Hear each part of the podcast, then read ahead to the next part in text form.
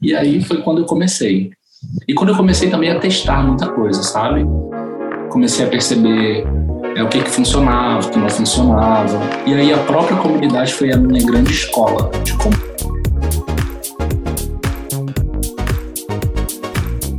Bom dia, boa tarde, boa noite, não importa que horas e que lugar você vai assistir esse episódio, seja muito bem-vindo.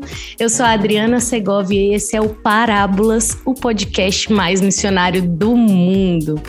Bom, é com muita alegria que estou retornando aqui às gravações.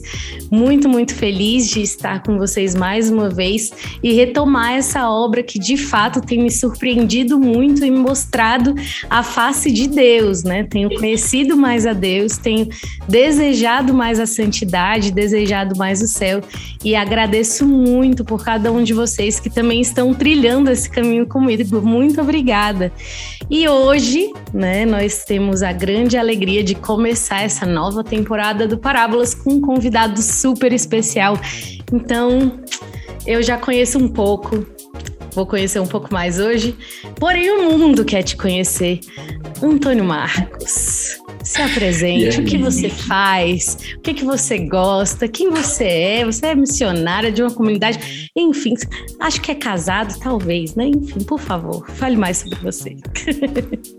Pois é, gente. Pois é, meu nome é Antônio Marcos.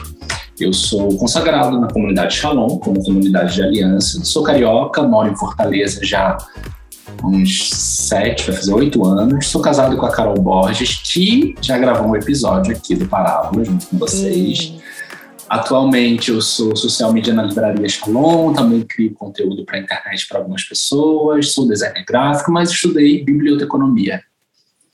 Atualmente estou assistindo a trilogia do Senhor dos Anéis. Olha aí. pois é. Meu Deus. Refrescar um pouco a minha mente. Pela quinta vez, tá? Meu, meu Deus. É. Ai, Jesus, você então e o Gota dariam bons amigos, viu? Porque no caso eu, acho que eu dormi todas as vezes que eu tentei ver Senhor dos Anéis. Deus me desculpa, mas é a verdade. Não, nem vejo a hora passar. Vou, vou ali, vou demais. Gosto muito de internet, gosto muito de comunicação, na verdade. Comunicação visual, comunicação audiovisual, enfim, é isso. Eu acho que esse é um pouquinho, um pouquinho, bem pouquinho, viu? Um pouquinho, né? E aí, quem é. sabe a gente vai saber um pocão agora, né? Porque, Exato. Como eu já te disse, desculpa, mas esse momento é o mais esperado pelo ah. mundo inteiro, por toda a nação, Bora. entendeu? Que é qual vai ser o nosso assunto? Apenas Deus e essa cumbuca, sabem? Então, se você tiver alguma preferência, assim, papel do meio, papel, enfim, lá do fundo, papel, enfim, este é o momento que vai definir. Vai lá. Puxa o que tiver, vai ter que ser. O que Bora. tem que ser será, já dizia Xuxa. É, Xuxa já dizia isso. Super fã da Xuxa, tá, gente? então, tá bom. Vamos lá. Ai, meu Deus. Eu não. Olha, eu tenho que dizer aqui, tem que ser verdadeira. Eu não queria Ai. que caísse alguma coisa sobre redes sociais, mas não. Eu também não. Mas o que, que caiu? Não tem problema, a gente dá um jeito de levar tá. para outros lugares. Não tem problema. Ok. Vamos lá.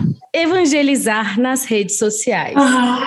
Como mostrar a beleza de Cristo. Gente, esse povo é muito católico. A gente poderia esse falar é sobre é comida, né? católico. né? Poderíamos falar Sei sobre lá, comida. A gente podia falar sobre cinema, série. Ah, ok. Tô brincando. Vamos lá, meu povo. Então, como começou essa história? Por que evangelizar nas redes sociais? Da onde surgiu essa vontade? Conta pra gente. Vamos lá, então. É, o ano é 2005. O ano é 2005. 2005 não, bem antes disso. Bem antes. É porque fica, fica naquela coisa assim, é, como surgiu a, a evangelização nas redes sociais na minha vida. Mas bem antes disso, lá em 2002, 2003, eu tinha um flog. Ah. Lembra do flog? Flog Brasil. Eu tinha fotolog e tinha um flog. E eu gostava muito de escrever no meu flog, muito. E mexer no pente, na imagem que eu colocava, que só podia colocar uma imagem, um textão embaixo. E assim, eu fiz muitas amizades na internet. tenho amizades até hoje, o André, que mora aqui em Belém, conheci através do Flog Brasil, era aluado.flogbrasil.com.br. Alu... Aluado, não me pergunte, aluado por conta do aluado, Harry Potter, enfim, toda uma história aí. Tudo bem, é... eu vi todos os Harry Potters recentemente por causa do meu marido. Gostava muito de escrever e de manipular as imagens. Então, a internet me pegou por aí. Depois, em 2005, eu fui eu tive meu primeiro trabalho com aquilo que eu estudei, que era biblioteconomia. Então eu fui eu fui para eu fui ser estagiário numa editora e dentro dessa editora tinha o que chamavam de mídias digitais, era mídias sociais, era mídias digitais. O nome do setor era esse, mídias digitais. A empresa começou a contratar uma galera para entender o que, que era esse universo novo de Facebook, grupos no Facebook. Nem tinha Instagram direito assim na época de bombar como bomba hoje. E eu era, eu era só o estagiário da biblioteca. Só que eu dava muito palpite, porque o, o a biblioteca era subordinada ao RH, do RH da, da editora. Então eu dava muito palpite, porque todos os livros, antes de chegar nas livrarias, chegava primeiro na biblioteca para os funcionários lerem. E eu era muito próximo do pessoal do setor editorial, de marketing, era todo mundo da mesma patota. E todo mundo tinha rede social, né? Aquilo que era rede social em 2005. Eu tinha meu fotolog, eu acho que eu ainda tinha Ai, meu fotolog. Deus. Eu tenho até tinha medo de meu... falar sobre esse assunto de fotolog. Ah, tinha Facebook, apaguei tudo. apaguei tudo, obviamente. Na verdade, eu perdi a conta. Eu queria resgatar. Não, Fotolog, inclusive, acabou. Eu tentei pegar minhas fotos antigas, não existe mais. Eu tenho uma última foto do Fotolog que era com uma prima minha. E aí eu me metia nesses assuntos de mídias sociais e redes sociais. E era muito legal fazer o contraponto nessa época do que era impresso e do que era digital. Porque, como era uma editora, tinha muito medo de que o livro vai acabar. Na biblioteconomia, naquela época, falava-se muito disso, mas não nesse aspecto. Falava-se dos benefícios, por exemplo, aquilo que era muito difícil de você encontrar numa biblioteca, estaria muito fácil no livro digital.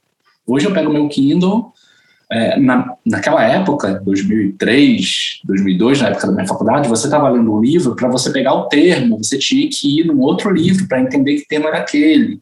Então era você com livro, dicionário e outros, outros, outras fontes de pesquisa. Hoje não, no Kindle você clica, já tem a tradução, já tem o que, que é, já tem o Wikipedia ali. É, e na biblioteconomia, na biblioteconomia a gente falava dos benefícios disso e também daquilo que a gente já sofre hoje, né? O volume de informação, o que, que a, como que a nossa mente iria acompanhar tudo isso. Mas eu sempre fui muito ligado. E aí nessa época, 2000 e, aí já vai um pouquinho mais para frente, 2008, 2009, é, a editora resolveu fazer um, uma, um joguinho assim. É, bora transformar em livro impresso aquilo que estão produzindo no digital, para a gente fazer essa, essa pegada assim do sabe? Do ah, vamos trazer, já que tudo está indo para o digital, vamos embora trazer do digital para o impresso. Aí fizeram um concurso de blogs, aí era Jacaré Banguela, Kibilou, aí tinham, tinham, uhum. tinham é, grupos, né? Comédia, religião, não sei o quê, não sei o quê. E aí o blog de religião ganhou e era um blog católico, era o blog da Salete Ferreira, da Canção Nova. É, e aí logo falaram comigo. Naquela época eu não era da igreja, tá, gente? Era assim, pá virada. Mas como ouviam falar que eu já tinha ido para o seminário, eu fui seminarista durante a minha infância, adolescência, infância não, na minha adolescência, juventude. E a galera me chamava de padreco, aquela coisa toda, né? Então, como o blog da Salete Ferreira era o que estava ganhando do Kibi Louco, do Jacaré Banguela, a galera, ah, é o padreca, é o padreca que está fazendo as coisas. Por que, que isso aconteceu? Porque eu dava tanto pitaco nas capas dos livros, na, na fonte que colocava nos livros, é, que a diretora do RH me transferiu para a comunicação interna. Ela falou assim: você não tem nada a ver com ficar aí nessa biblioteca atrás do balcão atendendo os funcionários. Eu vou te colocar como responsável pela comunicação interna, já que você gosta de fazer a coisa chegar em todo mundo. E aí eu aceitei esse desafio eu topei o primeiro desafio na minha vida, assim, de mudar de uma área para uma outra. Eu não vi muita diferença porque estava dentro do ambiente de leitura ali, né? mas eu tive que aprender design, então eu tive que fazer um curso de design gráfico, por exemplo. Porque o menino que era responsável pela comunicação interna, ele era doido para ir para o editorial, para o jornalismo. E aí a diretora de RH fez essa, essa, essa, esse jogo das cadeiras. Levou ele para lá e eu fui para a comunicação interna. E aí foi assim que a rede social foi chegando na minha vida. Em contrapartida, eu estava me convertendo, voltando a me converter nessa época. Então eu vejo também uma, uma, uma, a mão de Deus que vai ajustando tudo, sabe, na nossa vida. Sim. E aí eu fui me encontrando também, né? Quantas vezes você votou no blog da Salete? Quantas vezes? Nenhuma. nenhuma.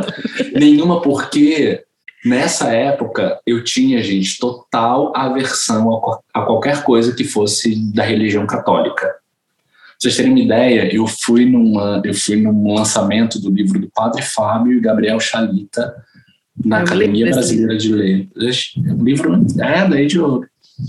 E aí eu fui resmungando, assim, porque na minha cabeça, Padre Estrela, você tá querendo ganhar dinheiro, sabe? Eu era muito resmungão. Eu era muito contra a igreja depois que eu saí da igreja, vocês não têm ideia. E foi pela comunicação e pelas redes sociais que as coisas foram acontecendo na minha vida pessoal, profissional e espiritual também. Aí, mais para frente, falando de evangelização nas redes sociais, como isso aconteceu de fato, porque na comunidade que eu participo, no Shalom, e isso é comum em qualquer comunidade nova, se você diz que você troca a lâmpada, você é nomeado o eletricista oficial da sua comunidade. Isso aconteceu comigo quando eu cheguei no Shalom. Eu lembro que era uma terça-feira, 8 de abril de 2010. Eu cheguei no Shalom e aí a pessoa me perguntou o que fazer da vida. Eu falei, ah, eu trabalho com comunicação, sou designer. Então, a partir de hoje, você vai fazer as artes do Centro de Formação, que é, que é uma parte de cursos dentro da comunidade Shalom. E ali foi. Aí me deram todas as senhas da comunidade do Shalom Rio na época, Facebook, Instagram, tudo que tinha Twitter, e jogaram na minha mão assim, faz aí. E, e aí foi quando eu comecei. E quando eu comecei também a testar muita coisa, sabe? Comecei a perceber é, o que, que funcionava, o que não funcionava. E aí a própria comunidade foi a minha grande escola de comunicação também, em rede social. Foi assim que aconteceu. É assim que aconteceu. Foi Enfim. Assim que aconteceu. Tinha uma outra pergunta que não foi sorteada, mas aí a gente pode voltar nesse ponto daqui a pouco. Pode lá. A pergunta é a seguinte: como não ser o chato do rolê das redes sociais? Uau! Você que fez essa pergunta. Como não ser o chato do rolê? Eu acho que tem, tem várias respostas para isso. Mas eu acho que é usar usar as redes, aquilo tem um amigo na comunidade que ele fala assim, a gente tem que respeitar a natureza das coisas. É, eu sei que hoje está tudo tão fluido, tudo tão maluco, o Instagram que era de foto agora é de vídeo, é, então não se respeita mais essa natureza, enfim. Como não ser o chato do rolê, eu acho que é sendo a pessoa mesmo, sabe? Sendo você mesmo, sim. É, por exemplo, eu sigo uns amigos que eles são eles ali. Se eu os encontrar pessoalmente e olhar a rede social deles, eles são, são as mesmas pessoas. E quando não são, eu sei o que elas estão querendo dizer, o que eles estão querendo dizer. Então eles continuam sendo a mesma pessoa. Eu acho que é, no, é não ir na ondinha, sabe? Aquela pessoa que vai na ondinha é o chato do rolê para mim. Já olho assim, falo... também porque como eu trabalho com isso, eu sei qual é a intenção da pessoa com aquilo. Aí acaba sendo muito chato para mim. É... Acho que não ser o chato do rolê é esse. É não ir na, não ir na ondinha. Eu tenho várias pessoas que eu sigo que eu taxo de chato do rolê. Tô falando isso. Ih, chato do rolê. Ih, já foi, chato do rolê. já foi absorvido aqui pela, pela onda disso daqui. Sim, sim. Eu mesmo evito muitas coisas, por exemplo. É, eu evito abrir caixa de pergunta no Instagram, eu evito fazer enquete, sabe aquela coisa assim? Eu tenho preguiça, não vou mentir, eu tenho muita preguiça de ser o chato do rolê. Primeiro que eu não tenho paciência.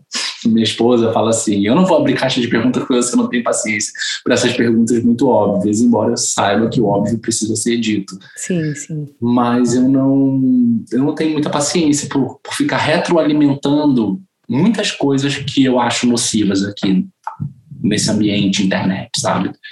Então eu não quero ser o, o que vai alimentar é, ansiedade, alimentar fofoca, alimentar julgamentos. Então eu evito muita coisa. Deveria, e eu sou cobrado às vezes, muitas vezes, por, por ser o chato do rolê. Eu acho que você deveria fazer isso, você deveria fazer aquilo. Tipo, é, nós passamos por um desafio muito grande no meu no início do nosso casamento. A gente ficou, a gente nem contou isso na internet. A gente vai que vai gravar um vídeo ainda para testemunhar isso. Uhum. Mas nós ficamos sem casa, o nosso, é, a nossa segurança ruiu, assim, na semana do nosso casamento. A gente passou por muitas provas e foi ótimo ter passado por isso. Foi ótimo ter passado por essa batalha em silêncio e vivendo a nossa batalha em silêncio.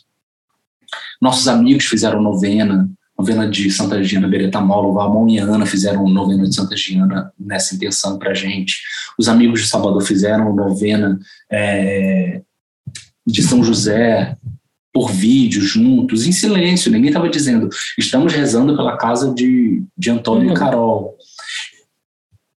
Por outro lado, alguns amigos falavam assim: vocês têm que falar nas redes sociais, vocês têm que pedir casa, sei lá, per perguntar, porque viam a nossa agonia de todos os dias, na hora do almoço e no horário do expediente, a gente sair para olhar apartamento vocês estão dando mole, vocês têm seguidores, vocês poderiam colocar, gente, a gente precisa de uma casa assim, assim, vocês iam conseguir isso, sabe?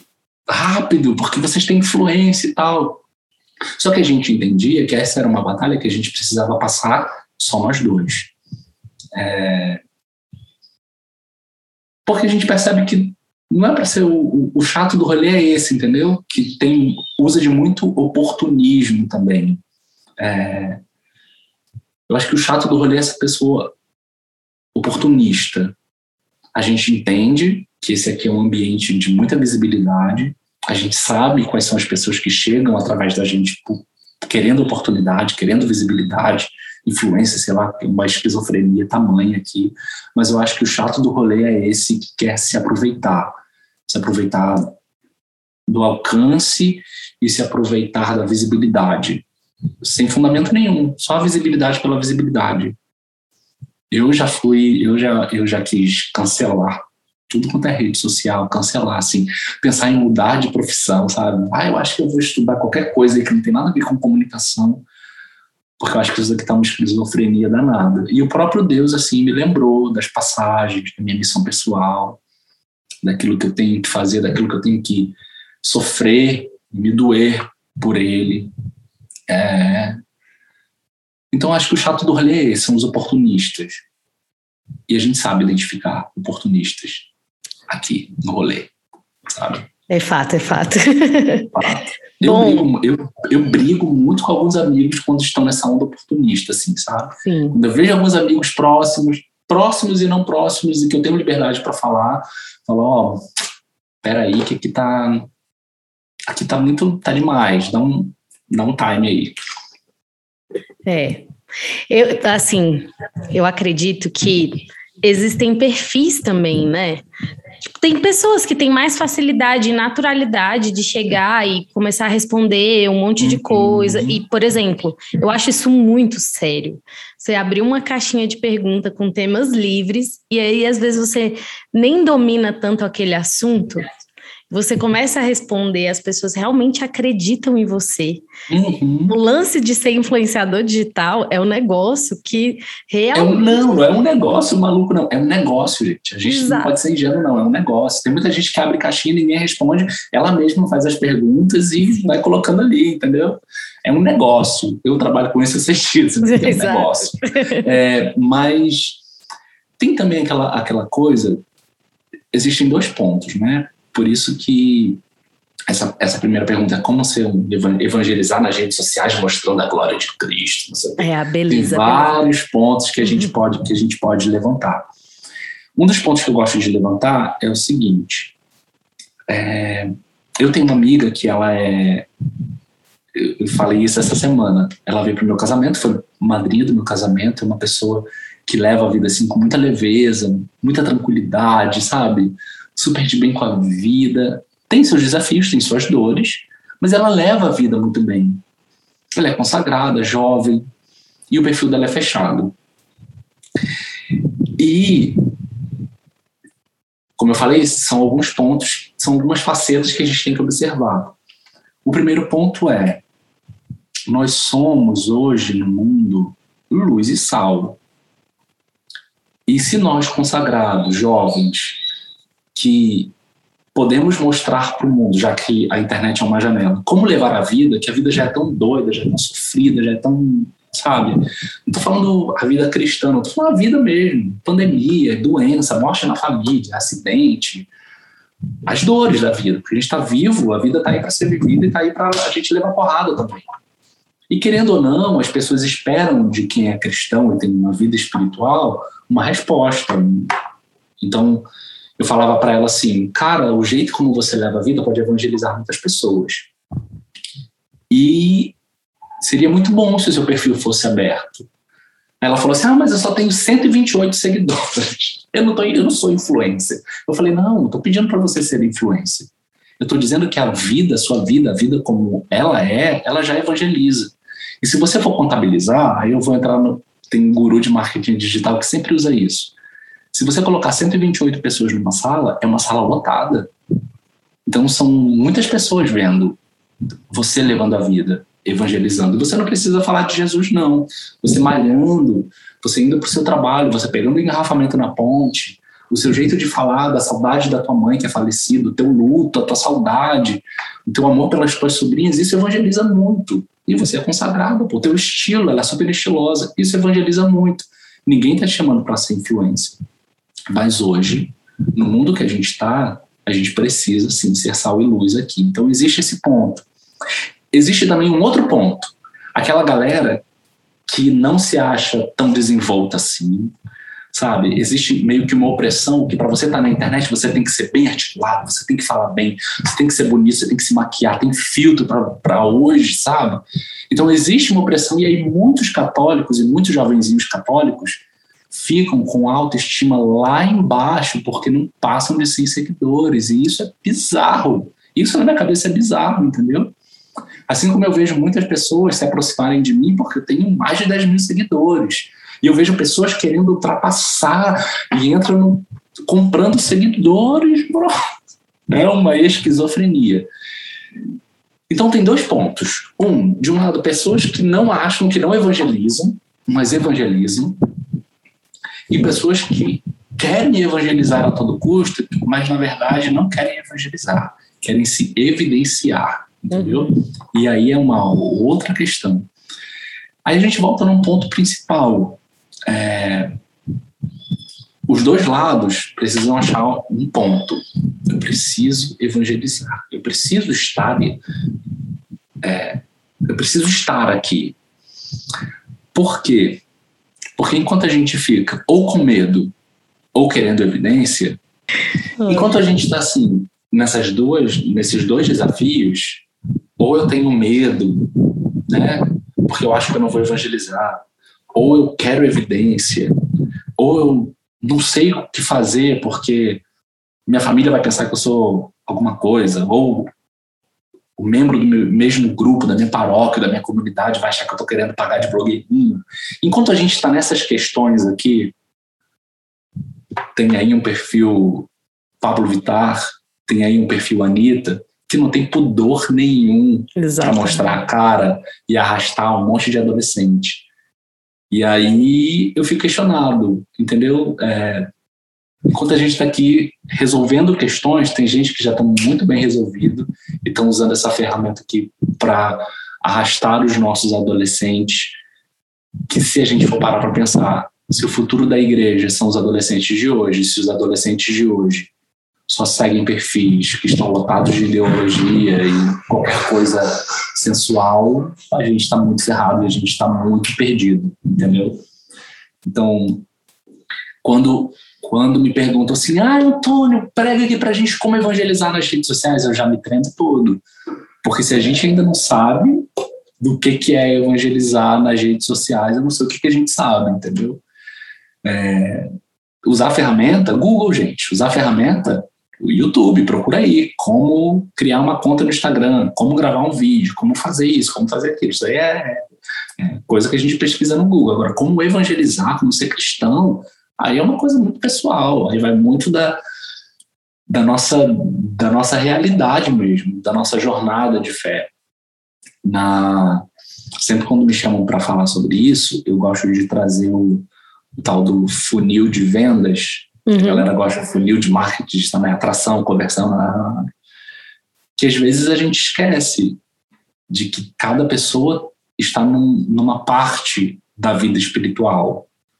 Quando eu cheguei no Shalom, no iníciozinho assim, eu tinha uma mentalidade sobre o que é a vida espiritual. Um pouquinho mais para frente, outra mentalidade. Hoje, outra completamente diferente. E são diferentes os tipos de conteúdo que eu consumo sobre espiritualidade na internet. Se eu encontrar um jovenzinho explicando o que, que é, sei lá, os dons do Espírito Santo, ou como rezar melhor, talvez aquele conteúdo não faça mais sentido para mim hoje. Mas lá no início faria. Lá no início da minha caminhada eu queria saber como rezar melhor, porque eu não rezava nada.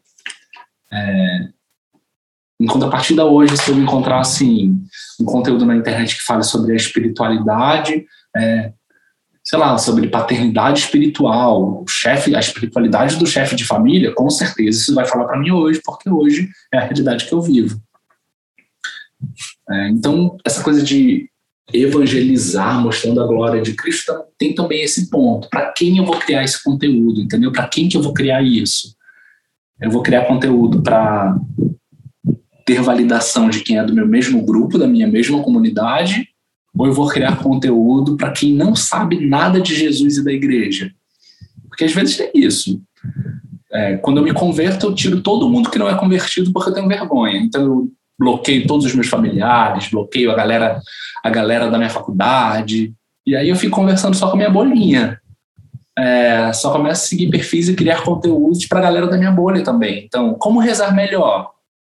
Ah, isso é para quem quer rezar, entendeu? Três santos que você precisa conhecer agora para melhorar sua castidade. Isso é para quem já quer a castidade. Então é relativo falar isso assim, conteúdo de evangelização nas redes sociais. Às vezes é conteúdo para manter a fé dos meus membros aqui, da minha bolha.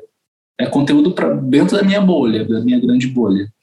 Por isso que quando eu conversava com essa minha amiga, abre o teu Instagram porque a tua vida evangeliza, esse conteúdo para mim tem muito mais poder de evangelização do que criar listas de sete virtudes que você precisa ter para ser um ótimo católico. Entende? muito mais, eu acho que. É muito mais, mais natural, né? Também. Muito mais natural, exatamente. É. Muito mais natural. Eu acredito Às que a, eu tenho... a profissionalização eu... trouxe um, um bem. Eu, eu, acredito, principalmente quando Sim. a gente vai ver contas institucionais tipo, da comunidade, é, uhum. Shalom e outras comunidades que, que utilizam isso bem, né?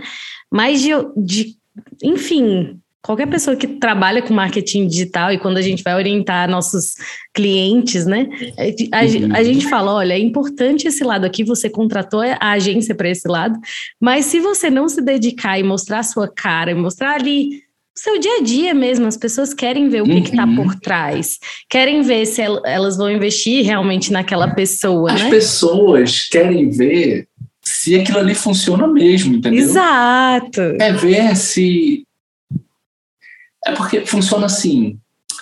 Será que esse Deus que tanto falam, esse Espírito Santo, muda mesmo e é bom? É, mesmo, é, é bom mesmo eu parar de beber tudo que eu bebo, fumar tudo que fumo, frequentar tudo que eu frequento, pegar todas as meninas que eu pego para mudar de vida. Será que isso funciona mesmo? Além da curiosidade, quero, né? Tipo é, assim, eu quero ver se isso no seu amigo mesmo. que viveu uhum. de tudo com você e que está lá na sua rede social. Uhum. E aí você mudou de vida.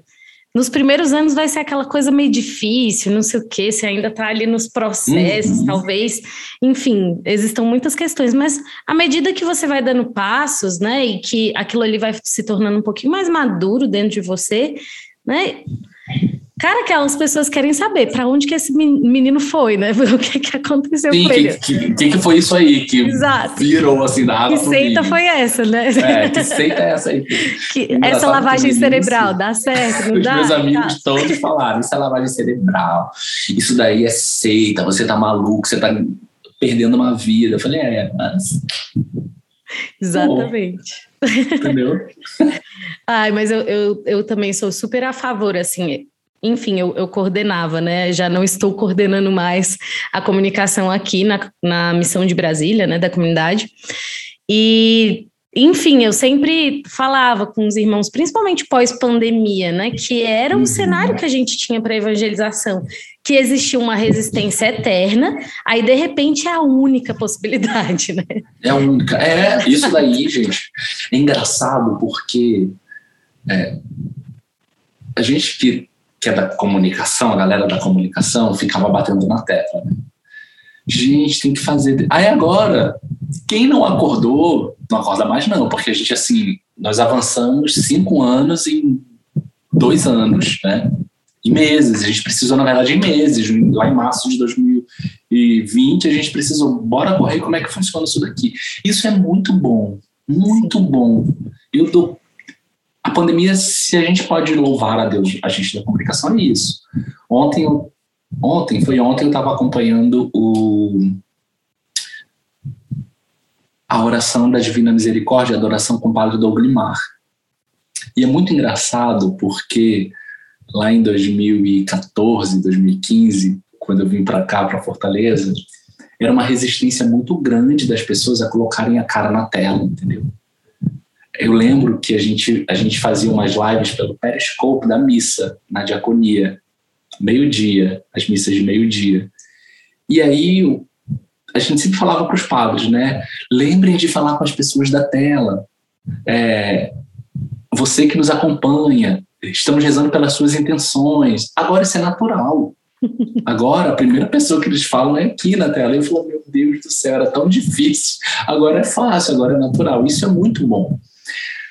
E uma outra, uma coisa muito boa também vai ser o fortalecimento das nossas relações quando tudo isso acabar, sabe? Sim, sim. A gente já começou a perceber também que o online só não basta Claro. no nosso caso como cristãos, porque é a fraternidade, é a vi- vida fraterna que fortalecem os nossos laços e a nossa fé também. A necessidade de estarmos juntos fortalece muito a nossa fé, a vivência da nossa fé, porque a gente tem necessidade de ver na vida do outro aquilo que a gente acredita acontecendo encarnado. E a tela a gente sabe que tudo é editado, né? Exato. Eu não vou virar para cá a minha tela que você vai ver a porta do meu banheiro. Vou virar. é, é, a gente sabe que É, o que a gente claro. coloca aqui nesse quadrado aqui é o que a gente quer mostrar. Sim. E quando a gente está num, num grupo de oração, numa missa na paróquia e numa célula, por exemplo, a gente vê, a gente toca na vida das pessoas, na ação de Deus na vida das pessoas, e aquilo fortalece a gente. Então, presencial, acredito, eu acredito, não, eu, eu falo isso porque é uma, é uma. Até o Papa Francisco já falou isso, né? Que não substitui, mas essa, essa coisa fraterna ele vai ser muito mais fortalecido, muito mais. Sim, mas é, é isso, assim, é, eu sempre falava para os irmãos, nós somos evangelizadores e nós somos influenciadores, e aí, Uhum. independente se é digital ou não é digital, Uhum. nós somos influenciadores. E, e isso é uma realidade que, pelo menos para mim, foi um processo de aceitar.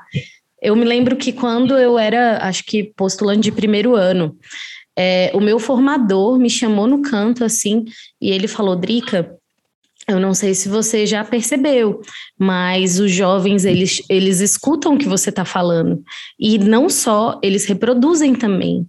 Então, reze com isso, reze sobre isso, peça a Deus uma graça, né? De você, é, enfim, poder realmente viver sobre aquilo que você fala, não falar de coisas talvez vãs, né? Que, enfim, não vão. É, é, claro, tem essa questão do natural, mas também a gente precisa dar testemunho, né? Então, Uhum. Deus me dê a graça. Né? E, e isso é muito sério. Eu lembro que eu saí dessa conversa com ele, tipo, meu Deus, vou rezar 70 dias aqui com, com isso. Mas, aqui. O legal, sabe o que é também? É porque existe, existem outras, outras facetas. Nós temos necessidade de validar a ação de Deus. Então, assim, se eu vejo a obra acontecer na vida das pessoas, nossa, eu vejo uma construção, sabe? Eu vejo a, a pessoa evolu evoluindo, não, o processo dela, sabe, de santidade. E às vezes é, a, gente, a gente esquece que é o processo da nossa vida, a nossa vida mesmo que evangeliza. É tão clichê às vezes essa palavra, é tão óbvio que é, é sério. É.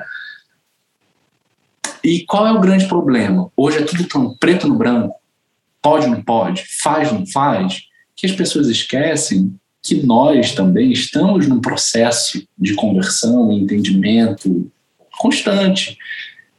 E o legal é isso, o legal é as pessoas verem como a coisa vai acontecendo. Por exemplo, se eu for olhar nos arquivos dos meus stories, é, o que eu postava em 2016 e 2017, que eram os desafios de um namoro à distância, totalmente, completamente diferente de hoje a gente está casado, morando no mesmo estado, morando na mesma casa. Então você percebe uma narrativa de construção de alguém que vai se permitindo também, né? Deus agir, Deus fazendo, que é um processo de longos anos. Só que hoje tudo tão instantâneo, tudo muito rápido, tudo muito assim, a gente não tem paciência e a gente logo cancela as pessoas. E fulano se converteu. Se converteu, mas está falando aquilo ali daquele jeito cancela, não se converteu nada. Eu quero alguém pronto, eu quero alguém, sabe, assim, que pode ser o meu referencial de santidade. Cara, não vai ter. É um processo. E é um processo longo, demorado, que não é em 15 segundos, 30 segundos de história que você vai ver isso, não é mesmo. Lê engano. Desculpa. Desculpa teu olho. Mas, cara, isso é muito louco também, porque às vezes a gente é, quer esse certo, errado, não sei o quê. E a gente vai perdendo a oportunidade de uma coisa simples e que te dá liberdade na vida, que é errar uhum. Uhum. e ser corrigido. Meu Deus. Né? As pessoas têm muita dificuldade de, de errar, elas querem ser perfeitas o tempo inteiro, ou então querem viver no erro assim, tipo, não, nunca vou mudar mesmo, então você é assim mesmo. E, e não deixam que os irmãos, assim, e os mais próximos, os amigos, falem: ei, cara, isso daqui não é bom, a pessoa só desconsidera e fecha o coração, uhum. enfim. Mas essa caridade, né, de você ir ali, corrigir o seu amigo ou ser corrigido e não sei lá, por mais que isso te gere uma inquietação, que você fique meio, ah, ele não sabe de nada no começo, mas considera aquilo ali, né? Aquela pessoa está tentando te amar, né? Aquela pessoa está vendo talvez algo que você não consiga ver, né? E isso não é um problema. Ah, você tá errado não é um uhum. problema, né? E às vezes nessa onda de perfeição, né? pessoal adora falar, né, que as redes sociais é o lugar da perfeição, né, e, e aí por trás você está vivendo uma outra coisa. Mas, uhum. enfim, cara, errar de fato não é um problema, nem nas redes sociais, nem fora das redes sociais. Aquilo ali é tão passageiro e você ainda tem a oportunidade de só deletar. Pronto, deletei, passou. É muito bizarro. Eu fico. Também tem uma coisa de geração, sabe? Aquela coisa assim, o jovem de hoje, ele é muito bizarro. Desculpa, jovens, eu sou muito cringe. Porque, porque assim, são termos muito fortes que a rede social traz pra gente. Seguir, curtir. É, tipo, se eu chego para alguém e falo assim, eu parei de te seguir, isso tem um impacto na mente do jovem hoje que é muito grande. Parece que é assim, é um valor tremendo, é uma validação social seguir, deixar de ser seguido, curtir, comentar, que é bizarro. É... Existe uma profundidade no segmento, a gente sabe disso. Existe uma. A minha vida muda quando eu sigo Jesus, por exemplo. A minha vida muda quando eu escuto, vem e segue. E aí vem uma rede social, que é uma ferramenta de comunicação, e você segue quem você quer, você desfaz esse segmento na hora que você quer, Você tem essa pessoa a hora que você quer ou você deleta ela da sua vida a hora que você quer. Isso mexe com a gente. Isso mexe muito com a gente, com a nossa cabecinha. É, e mexe também com a nossa relação com Deus. É, eu, eu falo algumas vezes que é muito bizarro isso. Isso é bizarríssimo. Eu fico com medo às vezes. Porque. Você lembra quando o Orkut dava cinco pessoas que mais tinham visto o seu perfil? Visto. É. Gente, é. que loucura. Não, né? e, e, isso mexe tanto com a gente, loucura. porque assim, é, hoje é muito fácil você entrar aqui, consumir um monte de conteúdo, um monte de quadradinho colorido, todo mundo querendo a sua atenção, e você se dispersa. No nosso caso, na nossa comunidade, em que a contemplação é um pilar, que quando é um pilar se ruir, acaba com a nossa vida, imagina essa aceleração que não faz com a nossa vocação, com, com, com, com o nosso parar, que é crucial para a nossa vida. É, e a gente traz isso para a nossa relação com Deus. Quando a gente consome tanta coisa rápida, a gente vê tanta coisa, tanta coisa, e, e quer suprir esse desejo, né? Essa, essa coisa, essa fome que a gente tem de conteúdo, faz, vai salva. Tem coisas que a gente salva que a gente nunca nem vai ver. Entendeu? Vou salvar isso aqui para ver depois. Mentira. É, aí a galera agora já fala assim: essa live não vai ficar salva, porque as pessoas sabem que ninguém assiste coisas salvas, entendeu? Porque ninguém tem tempo mais para isso. Então, eu vejo um stories hoje, amanhã não tá lá. Essas coisas somem. E aí o que que acontece com a nossa vida espiritual? Eu tenho necessidade de que Deus me valide várias vezes também. Assim como eu quero validação na rede social, eu transfiro essa minha forma de relação na minha relação com Deus, por exemplo. Então, se Deus me dá uma palavra hoje, que é uma palavra de profecia, que é uma palavra que vai a gente sabe que a palavra de Deus, quando entra na nossa vida, ela tem poder por anos. Anos. Hoje eu lembro de palavras que Deus me deu na infância, quando eu pegava aquele Preciosas Promessas, entendeu? Aquela caixinha assim. Porque a palavra de Deus, ela tem esse poder. E aí, se Deus, se hoje eu vou lá na capela, rapidinho, abro a palavra, Deus me dá uma profecia que pode ser, pode acontecer hoje, mas pode acontecer lá na frente, ou daqui a anos sobre a minha vida missionária, sobre os filhos que ele ainda vai me dar, sobre as missões que eu ainda vou morar, ou ele vai me enviar, amanhã não vai fazer sentido nenhum. Porque eu estou tão acostumado com essa coisa assim de eu quero, eu quero, eu quero, amanhã eu já esqueci a palavra que Deus me deu na oração comunitária de sexta-feira, ou na minha oração pessoal. Isso se eu rezo.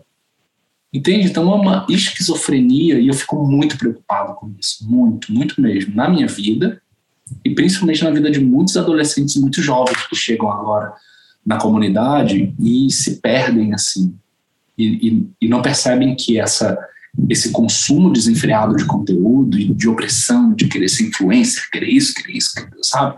Isso mina um dos pilares da nossa vocação, da nossa vida como batizado, que é a oração, que é estar parado diante de Deus, que é ter capacidade de ler um texto longo durante alguns muitos minutos sem se desconcentrar, por exemplo. É, a leitura é um valor no, no nosso carisma, é um valor para a igreja, pelo amor de Deus, né? A leitura, o ato de ler, o ato de, de entender as palavras, sabe? Isso é um valor para a gente. E essa cultura rápida, bora, bora, bora, bora, bora, forte, rápido, acaba, acaba com a nossa vida. Literalmente, acaba com a nossa vida. Porque se a gente não tem vida interior, vida espiritual, acaba. Por isso que para mim, rede social e evangelização em rede social é sempre vou ver com uma, vou ver com bons olhos, claro, porque a gente precisa evangelizar nas redes sociais e eu vejo também como, opa, peraí, às vezes, para algumas pessoas e para alguns jovens, não é legal a rede social.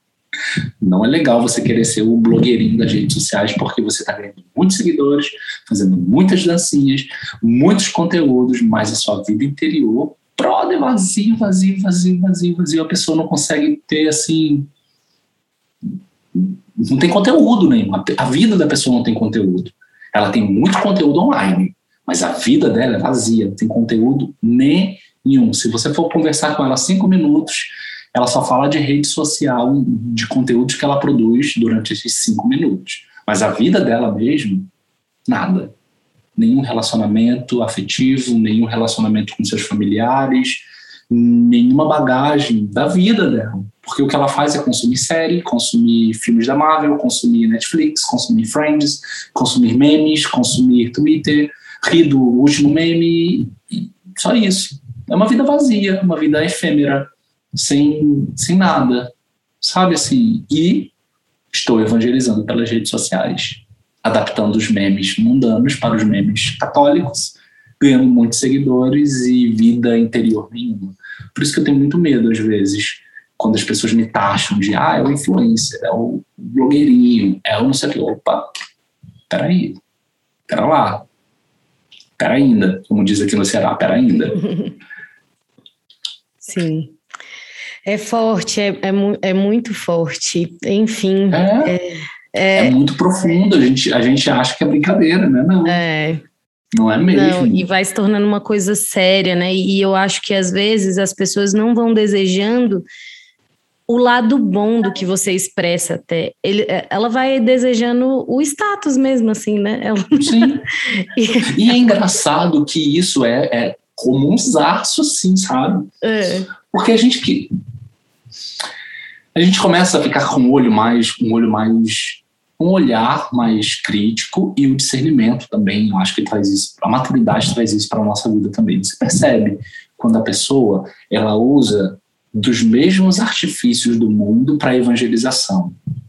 Então você percebe, é, eu só um parêntese aqui. Uma vez eu fui num teve um treinamento num, num grupo que eu que eu fui funcionário que era para falar sobre o sexy Canva Sexy Canva é uma técnica de atração de cliente que, em resumo, ele vai trabalhar, ele vai atiçar a pessoa para compra através dos sete pecados.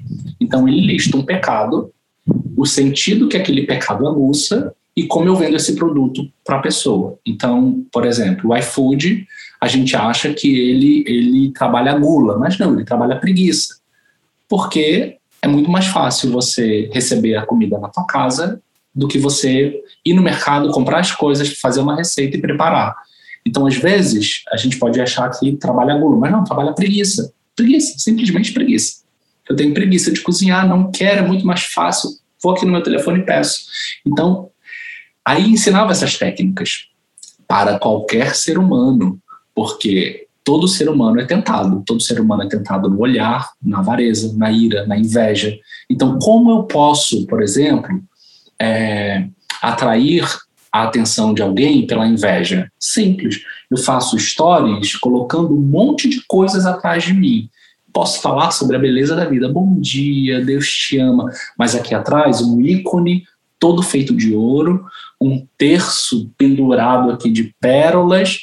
E o que, que eu vou aguçar na pessoa? Ela vai dar print, ela vai, me, ela vai me mandar um direct perguntando onde eu comprei aquela imagem, onde eu comprei aquele terço. É uma forma é uma forma de, de trabalhar essa inveja. E tem muita gente criando conteúdo de evangelização utilizando isso. Utilizando da inveja, utilizando da sensualidade.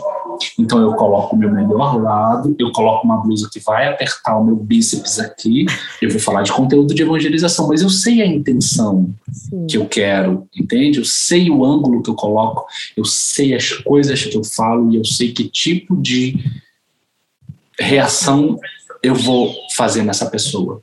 Uhum. É, isso ficou muito forte para mim quando eu participei desse treinamento, muito forte, porque eu consegui identificar em muitos perfis de evangelização que eu sigo exatamente essas táticas que as pessoas fazem sem nem perceber, Sim. porque elas estão tão dentro desse hotel Lotus. Eu, é, eu uso essa, essa, esse, essa comparação no filme Percy Jackson, tem uma cena no livro e no filme que eles ficam presos dentro desse hotel Lotus, jogando, jogando, jogando, jogando, e não veem o tempo passar. E é exatamente isso. A gente não vê o tempo passar e a gente se, se adapta e a gente traz para a nossa vida essa forma de evangelização tão mundana quanto as técnicas mundanas. Isso para mim é um perigo. Eu vejo isso como um perigo.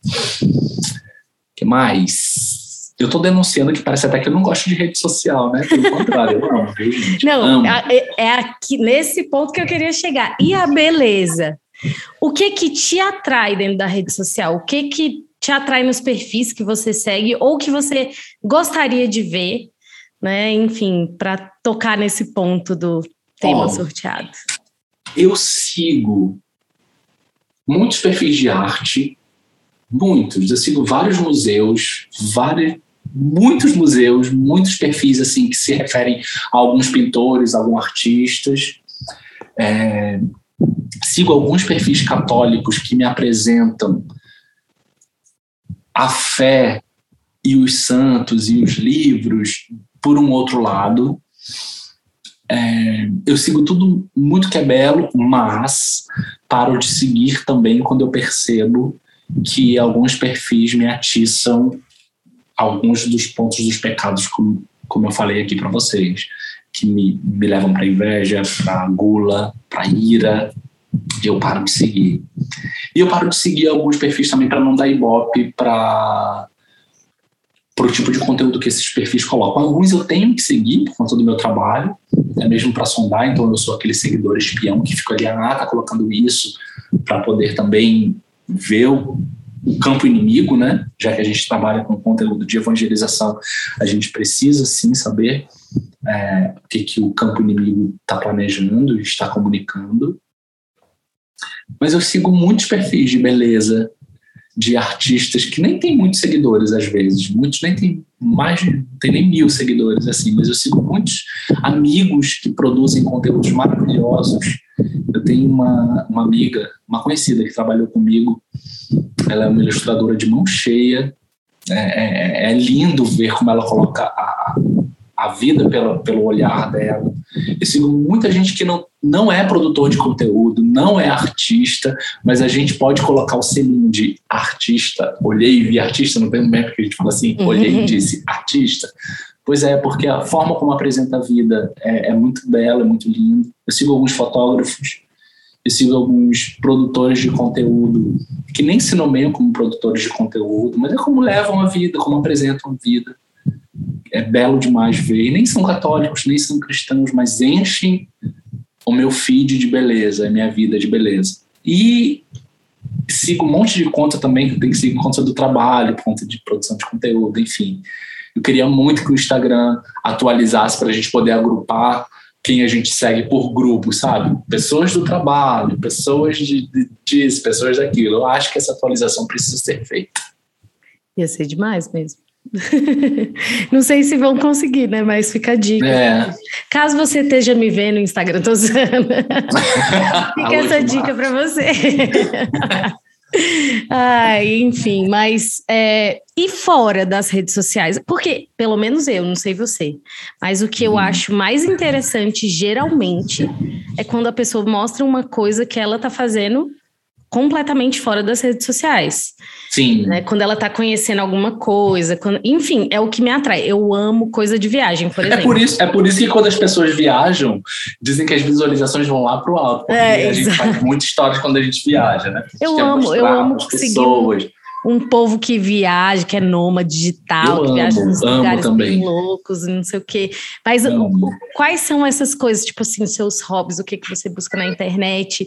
Ó, enfim. O que, que eu faço? Eu tô doido. Aí, como, como eu disse para vocês, a gente é recém-casado, a gente tem um, esse quartinho aqui atrás, aqui atrás dessa parede, a gente tem um terreno baldio, com todos os meus livros, porque como bibliotecário, eu tenho muitos livros. E aí a minha irmã me mandou um áudio essa semana, falou assim, liga pro seu pai, quando ela tá com, exaltada, ela fala seu pai, ela não fala papai não, ela liga pro seu pai, e você conversa com ele porque tem quatro caixas de livros e ele quer jogar aqueles livros todos fora. Você, livros de 2010, assim. E aí, o meu hobby é olhar todos os meus livros, adoro ler e reler. Não tenho que ler. O que, que você está lendo? Como agora, né? Eu falei que eu estava assistindo O Senhor dos Anéis. Eu fico revendo cenas, coisas que, que vão aguçar minha criatividade, minha espiritualidade.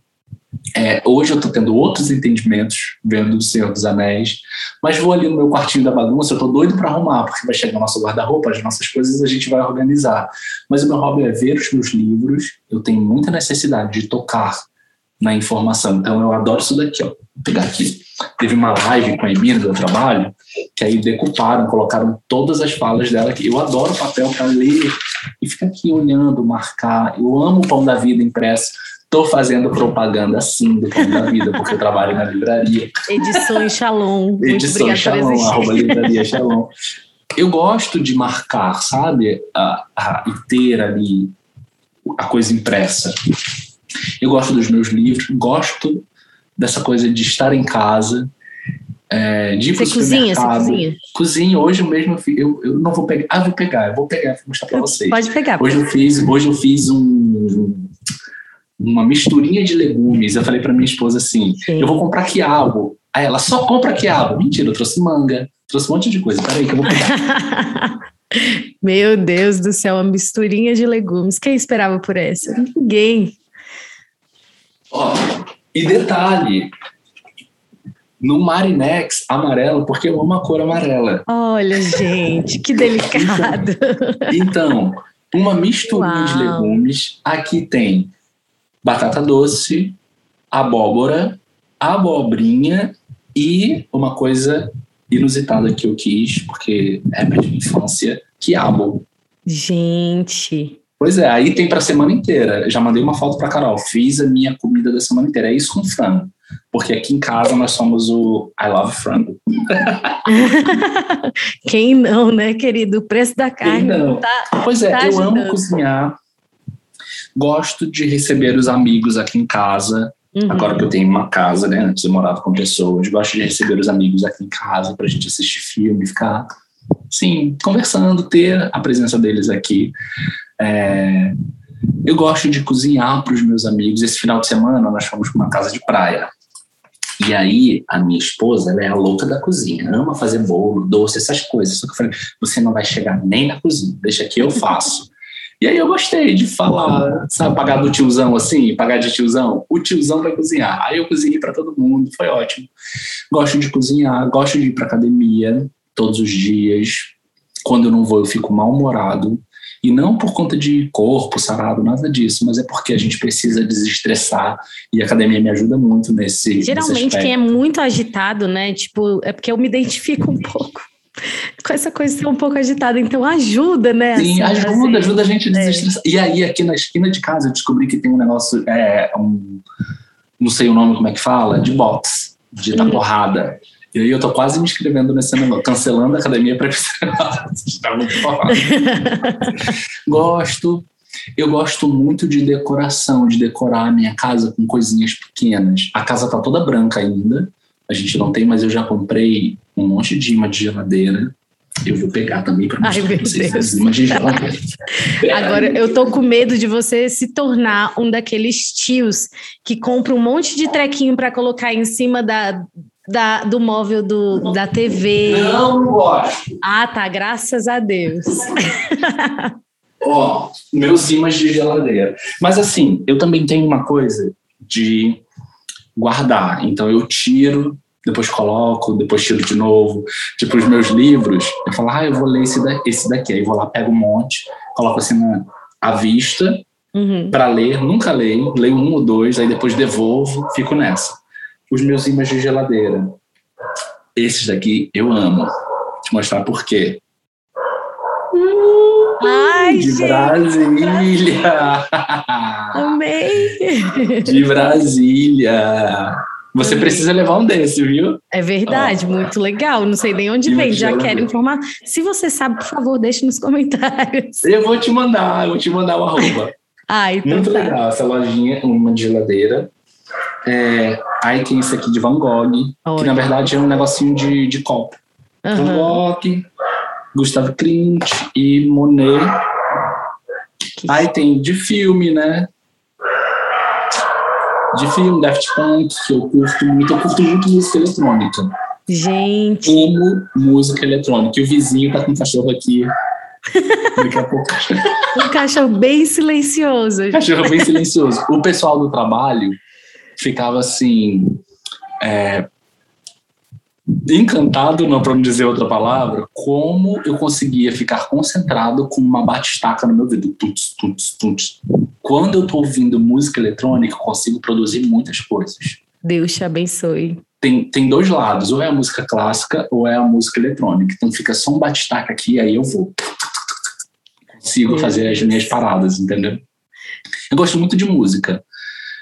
Carol é do silêncio, eu sou da música. Eu acordo e falo, Alexa, tocar não sei o que, não sei o que. Espero que ela não tenha me escutado. Senão ela toca. Né, não toca agora, Alexa. É, gosto muito, muito, muito, muito. E música de todo tipo. Ficou uhum. aqui ouvindo. Só não escuto né, funk, essas coisas assim, em casa. Em casa, né? tô brincando. Ai, mas muito bom, muito boa essa conversa. Te conhecer um pouquinho mais também, né? Eu falei para Carol quando ela teve aqui no Parábolas, né, que a gente não se conhece tão bem, mas enfim, quando eu estiver em Fortaleza vou dar uma ligada, né? Agora eu não sei realmente quando que eu vou. mas qualquer coisa quando eu estiver por aí eu apareço. mas muito obrigada mesmo pela sua dedicação nas redes sociais. Eu acredito que da mesma forma, né, que é sempre um desafio, a sua vida com certeza já alcançou muitas outras ou uhum. inspirou, né, boas ações, boas, uhum. enfim, desejos, né? É, a pessoa às vezes começou a ansiar o céu, coisas simples, né? Às vezes a gente só uhum. vai olhando para esse lado talvez é, negativo, negativo, né? Porque, enfim, já, as, é, é isso, né? Tem tantas pessoas criando conteúdo na internet e às vezes se sentir mais um, ou então é, ver essas coisas meio deturpadas na internet, e aí a gente vai ficando meio cansado, meio sem querer. Eu, eu, eu te disse, né? Que eu pensei em desistir, assim. Uhum. Porque eu estava tão metido nesse meio e me sentindo muito sugado, porque na época em que eu trabalhava numa, na diaconia, hoje eu trabalho na diaconia, mas anos atrás, é, era minha cara que estava ali. Então era minha cara sempre. E eu me sentia muito sugado, muito com a minha imagem muito gasta, sabe? E aquilo me afetou de uma forma que uhum. eu cheguei assim, ah, eu não quero, eu não eu cheguei para Jesus e falei assim, eu preciso dar um jeito nisso daqui. Preciso discipular alguém, porque eu não quero ficar sendo rotulado como o, o carinha da internet, porque eu não sou só o carinha da internet. Sim. Eu comecei a entrar numa crise profundíssima dentro de mim, sabe? Sim. Mas eu percebi também que era, era uma, eram questionamentos muito, muito, muito válidos, uhum. sim, por conta da, da situação da minha vida, mas também como uma tentação muito grande para eu não evangelizar, sabe? Sim. E aí eu lembro que quando eu estava passando esse dia em específico, eu fui na capela, me prostrei, porque eu amo rezar prostrado, assim, deitadão, assim, na cabeça. E quando eu estou fazendo isso, eu estou com uns diálogos bizarros com, com Jesus. Eu falei assim, Jesus, é o seguinte, é, você precisa me ajudar, porque ou, ou tem um novo sentido, uma razão, um porquê, um para quê, porque eu também não procurava validação, ainda tem isso, trabalho.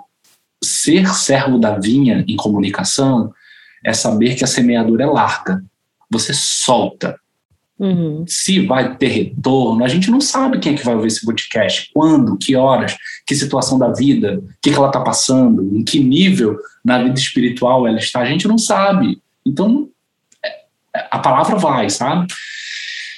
E aí eu falei, eu falava, Jesus, eu não sei o porquê, o para quê, eu só sei que isso está me sugando muito. E aí, nesse dia, isso foi na manhã, e à tarde eu teria que fazer stories e cobrir uma missa de discipulado na Igreja do Ressuscitado, de ingresso no discipulado na comunidade de vida. E eu passei o dia muito, sabe, para baixo, assim, reflexivo, e no automático quase fazendo as coisas. Eu já estava numa parte que estava automático, já não tinha mais eu, sabe? E aí, umas quatro horas os discípulos foram chegando, discipulado de Quixadá, nananana, e veio uma menina, os olhos dela ficaram cheios de lágrimas. Ela olhou para mim, Quizinho, Quizinho, falou em espanhol lá. aí ela falou assim, olha, é... aí ela respirou fundo para não chorar na hora, segurou meu ombro e falou assim, se você pensou em alguma vez em desistir da sua missão de evangelizador nas redes sociais, eu quero que você coloque isso por terra. Por que, que eu vou te falar isso? Porque hoje eu vou receber o sinal e eu quero te agradecer, porque eu sou boliviana e todas as vezes que eu precisava de alguma coisa, de algum alento da vocação, porque na Bolívia não tem a vocação Shalom, eu via os teus stories, então eu via a diaconia, eu via a fonte, eu via o sinal, eu via os irmãos, eu via a comunidade de aliança, eu via a comunidade de vida, eu via Moisés quando você mostrava, a Emi, então era o contato que eu tinha, então eu quero te agradecer. Esse discipulado é, para você também, muito obrigado. Foi uma resposta tão concreta de Deus para mim, que calou, sabe? Calou assim. Aí eu, eu fui perceber também a lógica e o engano, às vezes, que a gente entra de querer achar que a nossa evangelização precisa ter alguma resposta, sabe? E, alguma, e algum alento para a nossa vida. Não, é missão. E não é para a gente, é para as pessoas. Por isso que a evangelização na rede social, ela sempre, sempre, sempre, sempre, para quem quer evangelizar de verdade, ela vai bater com, com a virtude da humildade. A pessoa vai ter que ter essa virtude da humildade muito arraigada dentro dela, por mais que ela se exponha. Sim. Porque exposição e humildade são coisas que, sabe, não se batem. Uhum. Então a ladainha da humildade me ajudou muito nesse período, de eu não querer parar por vaidade, porque eu quero me poupar da evangelização, sabe? Eu não posso me poupar na evangelização. Eu não posso, eu não posso me poupar em ser um promotor vocacional. Não posso me poupar em, em ser alimento para a vocação dos meus irmãos. Eu não posso me poupar, eu não posso me dar esse luxo, sabe? Porque precisam, tem irmãos que precisam, a comunidade precisa. E ao mesmo tempo que ela precisa, ela não precisa, é muito louco. É, Deus é quer é, precisar Deus de quer, nós, né? Deus quer precisar de nós, exatamente. É, é isso. É, enfim, você ia falando e aí eu ia aqui pensando também. É, como é louco, né? Porque às vezes a gente vai criando uma expectativa errada sobre as redes sociais. Sim. Porque a evangelização pessoa a pessoa, que a gente chama, né? Quando a gente sai na rua, vai evangelizar uma pessoa, é, é mais ou menos a mesma coisa. Talvez uhum. a gente não veja os frutos daquela evangelização.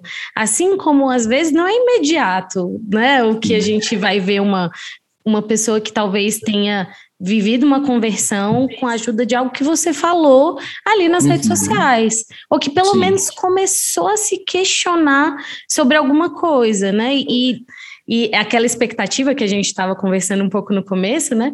Aquela expectativa de é, querer que as coisas sejam muito rápidas, de ou deu certo ou não deu certo, e não sei o quê. Uhum. E aí, às vezes, a gente vai, enfim, realmente levando para esse lado imediatista, que é exatamente o que as redes sociais tentam enfiar na nossa uhum. cabeça um pouco, né? E que a gente tem que entender que a luta, né? Que os evangelizadores, né, de redes sociais, que são todos, né? Então, se você não evangeliza nas suas redes sociais, você está um pouco errado. Pense sobre isso, né? Mas, enfim, é. a luta é exatamente é por almas, né? É, é por almas e, e não é para ver quantos likes, likes eu vou ganhar com a publicação. Não, esquece, né? Esquece isso. É uma, é uma parada de cultura também. É, estar por exemplo, esse podcast aqui é uma colaboração com a cultura do reino, se a gente for parar para pensar, com a cultura da igreja, com a cultura da moral, dos valores, das virtudes, porque esse é o nosso conteúdo, entende?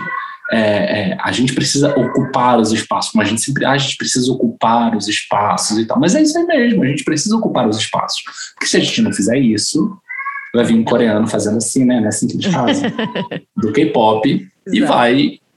E é engraçado porque eu estava é, vendo, ouvindo um, um evangélico falar, ele falando assim, é muito, é muito isso diz muito para quem quer evangelizar os jovens, essa cultura coreana do K-pop, porque a Coreia é um, um dos países que teve o maior templo cristão do mundo, a maior massa cristã em termos de juventude do mundo, de expressão evangélica e cristã e católica também. Hoje é uma igreja velha, e é um paizinho pequeno, é velho, a igreja é velha lá, envelhecida, e nós somos influenciados pela cultura coreana.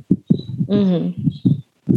É, é, bizarro pensar nisso, entendeu? O que poderia ser jovens evangelizadores é uma cultura pop, que todo mundo é. é, é o Brasil está sendo influenciado por isso, o mundo está sendo influenciado por essa, por essa cultura Exatamente. pop, né?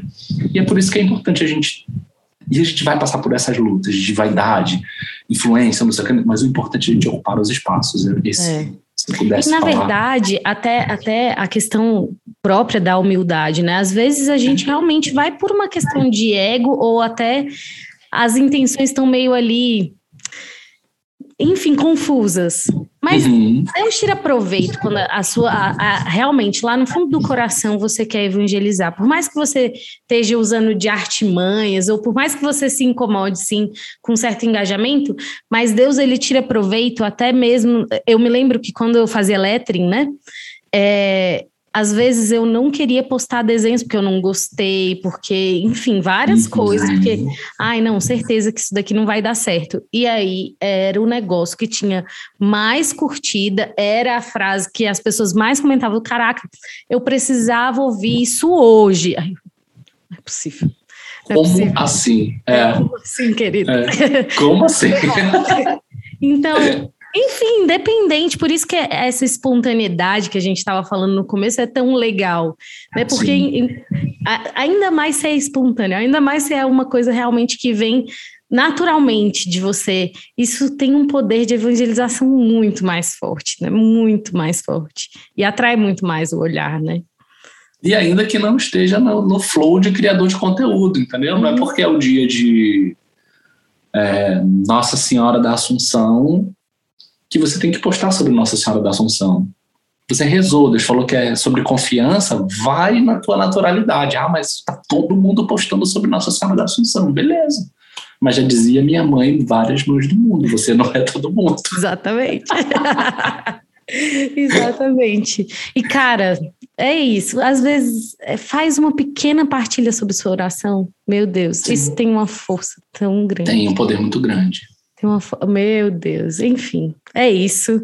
Agora chegou um momento que não tem como tardar. Diga. Antônio Marcos, por favor, qual é a parábola desse episódio? A parábola, eu, eu, eu no início eu escolhi uma, sabe? Ixi, e deu eu certo? Bateu só... aqui? Não deu certo, porque já mudei tudo. Eu acho que é a parábola do semeador. Eu acho que esse episódio tem a ver, eu acho que tem a ver com a parábola do semeador, que sai a semear sempre. E para quem evangeliza nas redes sociais, você sai a semear sempre, você sempre está semeando. E se você se você reza, você sabe o que você semeia. Se você não reza, você está jogando de você mesmo. Está jogando ou de você ou de um brilho que você acha que você tem, de uma luz que você acha que você tem, e a gente sabe quem era o anjo de luz, né, na verdade, é, é a parábola do semeador. Eu fico com essa. tá certo, boa escolha, boa escolha. Então, por favor, para que essas palavras que foram ditas aqui também alcancem o coração das pessoas que vão nos, nos escutar, conduza um uhum. momento de oração, né? Agora é com você. Em nome do Pai, do Filho e do Espírito Santo. Amém. Senhor, eu te suplico, pela intercessão da Virgem Maria, pela intercessão de São João Paulo II, que o coração dos jovens e o coração desta pessoa que está nos escutando e nos vendo agora seja invadido pelo teu amor invadido pelo teu amor, pela tua misericórdia, mas principalmente, Senhor,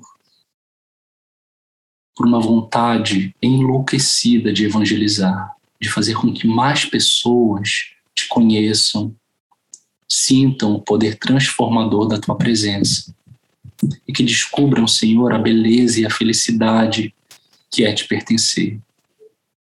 Um dia, Senhor, tu mudaste a minha vida, mudaste a vida da Drica, trouxeste sonhos, planos, encheste o nosso coração de esperança e felicidade. Tu enches a cada dia.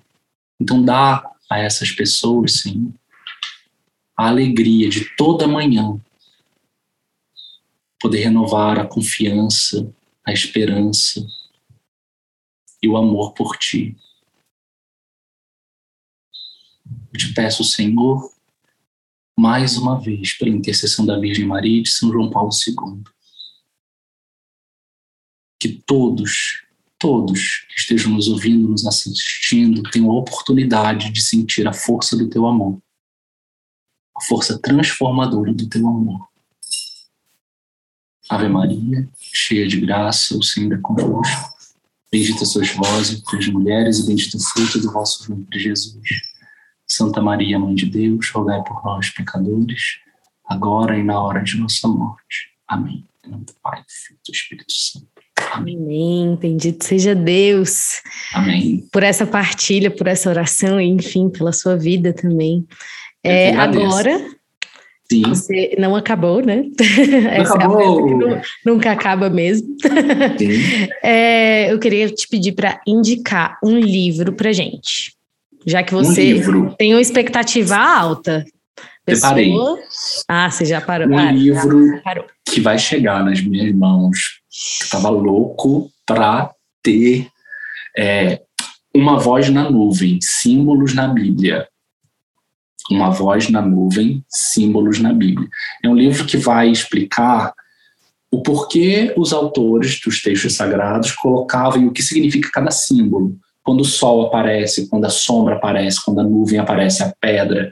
E aí, para quem é criador de conteúdo visual, é uma maravilha. Quem que é esse livro? É o livro é do Antônio Carlos Santini. Antônio Uau. Carlos Santini, uma voz, uma voz na nuvem. Aí tem todos os símbolos, ó, para vocês terem uma ideia, deixa eu colocar um aqui.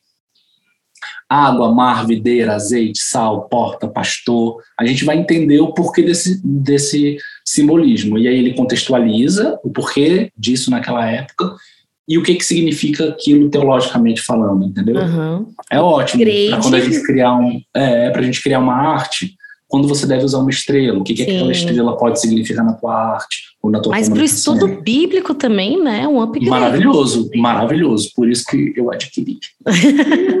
Arrasou, gostei. E agora, uma pessoa para ser entrevistada aqui no Parábolas. Uma pessoa para ser entrevistada no Parábolas. Ok, ok. Eu vou indicar o seminarista Charles. Seminarista Charles, eu não conheço. É, o seminarista Charles, hum. ele foi um seminarista, ele é um seminarista lá de Porto Alegre. Uhum. Ele mandou um direct para mim e para Carol quando a gente estava de lua de mel e gramado. Tem assim é, alguns alguns algumas experiências no seu currículo. Ele estudou relações internacionais, se mudou para Porto Alegre, um cara cabeçudíssimo, cabeçudíssimo, cabeçudíssimo, muito, muito cabeçudo, de inteligente, e ele nos acolheu, a gente conheceu nesse dia. Ele mandou uma mensagem pra gente: "Vocês querem conhecer Porto Alegre?" E aí nós fomos com a cara e com a coragem, sem saber se ele era um assassino, sem Meu Deus. E chegou lá, ele apresentou Porto Alegre pra gente, a catedral, contando detalhes. Uma história, a história da vida dele é uma história fantástica. Um jovem que saiu da cidade com o coração com os anseios e chegou em Porto Alegre e hoje é seminarista. Ele tem história para contar, uma vida, uma vida assim escondida e maravilhosa e fantástica e totalmente abandonado em Deus. Seminarista Charles, depois eu vou te mandar o, o arroba dele. Combinado, fechado. Certo. Então, muito obrigada, Antônio Marcos, por dispor seu tempo, seu conhecimento. Foi ótima a conversa, apesar de que eu não, não queria falar sobre redes sociais, mas foi ótimo, eu gostei muito. Acho que rendeu ah, que bons frutos. Que bom, que bom. Muito obrigada. Eu que agradeço. Eu que agradeço. Dê um abraço aí no seu esposo. Pode deixar, que eu vou dar. E um abraço para Camila Oca. Sim, sim, com certeza. Inclusive, teremos novidades aqui sobre Camila Oca, então, nos próximos capítulos. Me sigam para mais dicas. Exatamente. Então, muito obrigada. Você que está escutando, deixa seu like se você ainda não deixou. Compartilha com seu amigo, principalmente aquele amigo que você acha que tem potencial de evangelização guardado e não está usando. Então, já fala para ele que ele precisa ver esse episódio. Muito obrigada, Deus abençoe e até a próxima.